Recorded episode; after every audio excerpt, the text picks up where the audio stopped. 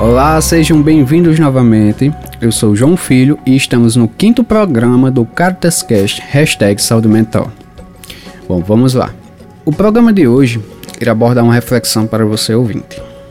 O que você fazia antes da pandemia, o que você está fazendo atualmente e qual é a importância disso para a nossa saúde mental. Bom, vamos aos poucos, né? Essa primeira reflexão. O que você fazia antes da pandemia? Você trabalhava, estudava, cuidava da sua família, tinha amigos, cuidava de algum animalzinho dentro de casa? Eu gostaria que você parasse um pouco agora para pensar sobre tudo que você fazia antes de ter noção da pandemia, de que o mundo estava passando por isso atualmente. Assistir aos jornais, à televisão ou escutá-los nos, nos programas de rádio ou nos celulares é algo comum para todo brasileiro. Existem poucos relatos de pessoas que adoeciam perante a enxurrada de informações vindas desses canais de comunicação, trazendo as notícias desagradáveis ou só negativas. E antes da pandemia, poderíamos não ter nos dado conta de como nosso ritmo de vida era, muito menos tínhamos tempo para poder parar e pensar sobre isso. Não tínhamos esse tempo todo. Bom, hoje nós temos um pouco de tempo para falar um pouco sobre isso. A pandemia do coronavírus nos obrigou a isso. E sabe de qual jeito? Garantindo que fiquemos em casa para que não estejamos correndo risco de vida com contágio. E o que ficar em casa acabou implicando, né? Essa é uma pergunta simples, mas que é difícil de responder. E você sabe o porquê? Porque cada pessoa vive sua própria realidade e cada um tem suas próprias necessidades, razões e motivos para permanecer ou não em quarentena. Toda a população foi afetada. Jovens, crianças, eles não podem mais frequentar as escolas devido ao risco do contágio e à exposição. As pessoas idosas, que costumavam ter uma rotina diária de ir ao mercado, ao trabalhar ou visitar seus conhecidos e familiares, ficaram impossibilitados de realizar as tarefas que lhe causavam prazer, que lhes davam muitas vezes motivo, satisfação diária. Isso eles deixaram de fazer porque se tornou um risco à vida deles e das pessoas que lhes são mais próximas. Homens e mulheres trabalhadores precisam se adaptar às normas de segurança devido aos riscos do coronavírus. E ainda existe uma boa parte da população que acabou se tornando desempregada por conta desse coronavírus. E veja só, no Brasil existem cerca de 24 milhões de trabalhadores autônomos que precisam sair de casa diariamente para buscar seu sustento financeiro. E ainda existem mais de 100 milhões de pessoas que trabalham com carteira assinada no Brasil. É muita gente. E todas essas pessoas foram afetadas pelas mudanças que vieram é, do dia para a noite. Então, quando eu te pergunto sobre o que você fazia antes da pandemia, é justamente para que você consiga ter um fogo para respirar e rever sua vida até o presente momento. Algumas pessoas não tinham tempo para pensar devido à necessidade da correria, o ritmo de vida acelerado. Hoje você tem um pouco mais de tempo. E observamos que, devido a todo esse processo, agora existem pessoas que precisam realmente sair de casa e se expor aos riscos, por necessidade, outras acabam fazendo isso por vaidade. Também existem pessoas que estão preocupadas com a sua vida e com os riscos e permanecem dentro de casa, em isolamento e quarentena, mantendo o um mínimo de contato com o resto do mundo. E o que isso acaba implicando? Uma grande mudança na rotina da população brasileira. O brasileiro é conhecido pela sua alta capacidade de ser caloroso e comunicativo com as pessoas, e isso também foi afetado. Isso foi afetado até o ponto que acaba causando angústia em nosso modo de viver. Talvez a maior sensação que tenha provocado em toda a população é que até o presente momento, quando pensávamos sobre o que fazíamos antes da pandemia, é que estávamos no piloto automático. E atualmente, como é que você está? Se pergunte, meu amigo ouvinte, como você está passando por essa adaptação? Após o início da, dessa pandemia. O que faz, você fazia antes da pandemia mudou agora, muito pouco, depende.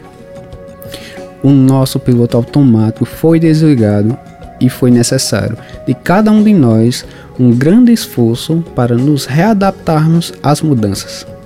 Após 150 dias de isolamento social, só aqui no Brasil já temos informações das mudanças provocadas, um mínimo de mudanças que acabou implicando na vida e na rotina de todos os brasileiros, além das vidas perdidas pela doença do coronavírus. As mudanças atingiram tanto a forma do brasileiro se relacionar, seja em casa, na rua, na escola, no trabalho e até nos templos religiosos, em diversos ambientes. O que eu quero provocar em você é uma breve reflexão, nesse momento, de como essas mudanças afetaram as nossas vidas e como isso tem relação em direta com a nossa condição de saúde mental. Sabe qual a importância disso para a nossa saúde mental? Primeiro de tudo, devemos pensar sobre o reconhecimento. É importante reconhecer que o nosso contato com as pessoas mudou, e isso implica na ausência de afeto e atenção, que diz respeito à nossa sensação de conforto e bem-estar, a melhora do nosso humor, nossas motivações para realizar algumas tarefas. É importante também aceitar aceitar que estamos vivendo sim essa nova realidade e precisamos também aceitar que também devemos pensar um pouco mais no outro. Aceitar que devemos sim organizar melhor o nosso tempo e as nossas interações com nossos amigos, nossos familiares e colegas de trabalho. Aceitar que também, muitas vezes, a aproximação com nossos familiares também pode ser dolorosa e difícil. Nem toda família é um mar de rosas. E também muitas vezes devemos aceitar que isso pode nos adoecer. A enxurrada de informações negativas, o risco à saúde e à vida muitas vezes não eram pensadas em nosso dia a dia, pois estávamos no piloto automático, seguindo nossas vidas sem nos preocuparmos com isso, e agora estamos pensando nisso diariamente. Isso acaba por adoecer fisicamente e mentalmente. Por isso, além de reconhecer, é muito importante aceitarmos a situação em que cada um de nós nos encontramos atualmente. Pensando na aceitação, você pode agora escolher. Escolher a atitude que deve ser tomada, pensando no melhor para você e para as pessoas que fazem parte da sua vida. Criar algumas estratégias de adaptação para enfrentar a situação em que nos encontramos é uma escolha, uma atitude que você pode tomar. Assim como também perecer ao adoecimento mental, que pode nos debilitar ao ponto de também adoecermos fisicamente, nos tornando dependentes e suscetíveis a outras questões. Quantas e quantas pessoas não estão sucumbindo ao processo de adoecimento mental por conta dessas simples reflexões, que nem são tão simples assim? A falta de reconhecimento das diferenças que existiam entre o que você fazia antes da pandemia e o que você está fazendo agora afeta a sua vida aqui no presente, no dia a dia, no hoje, de tal modo em que isso afeta seu processo de aceitação diante da situação que estamos. Se você não consegue reconhecer as mudanças existentes e encontra-se em negação, você, meu caro ouvinte, pode estar sofrendo um processo de adoecimento mental e, por consequência, um, um adoecimento físico que vai afetar não só a sua vida, mas a vida de outras pessoas. E isso vem transformado através de problemas comuns que quase nunca são percebidos ou associados. Seja uma, uma gastrite nervosa, crise de ansiedade, insônia, perda de apetite ou compulsão alimentar, medo constante, estresse, humor irritado frequente e por assim vai. Estou dizendo que é provável essa associação, mas não é uma certeza. E para termos certeza é necessário abrir a nossa mente e buscarmos uma orientação e ajuda profissional adequada para entendermos a situação e pensarmos em formas de sair dessa situação, em como nos ajudarmos ou ajudarmos o próximo.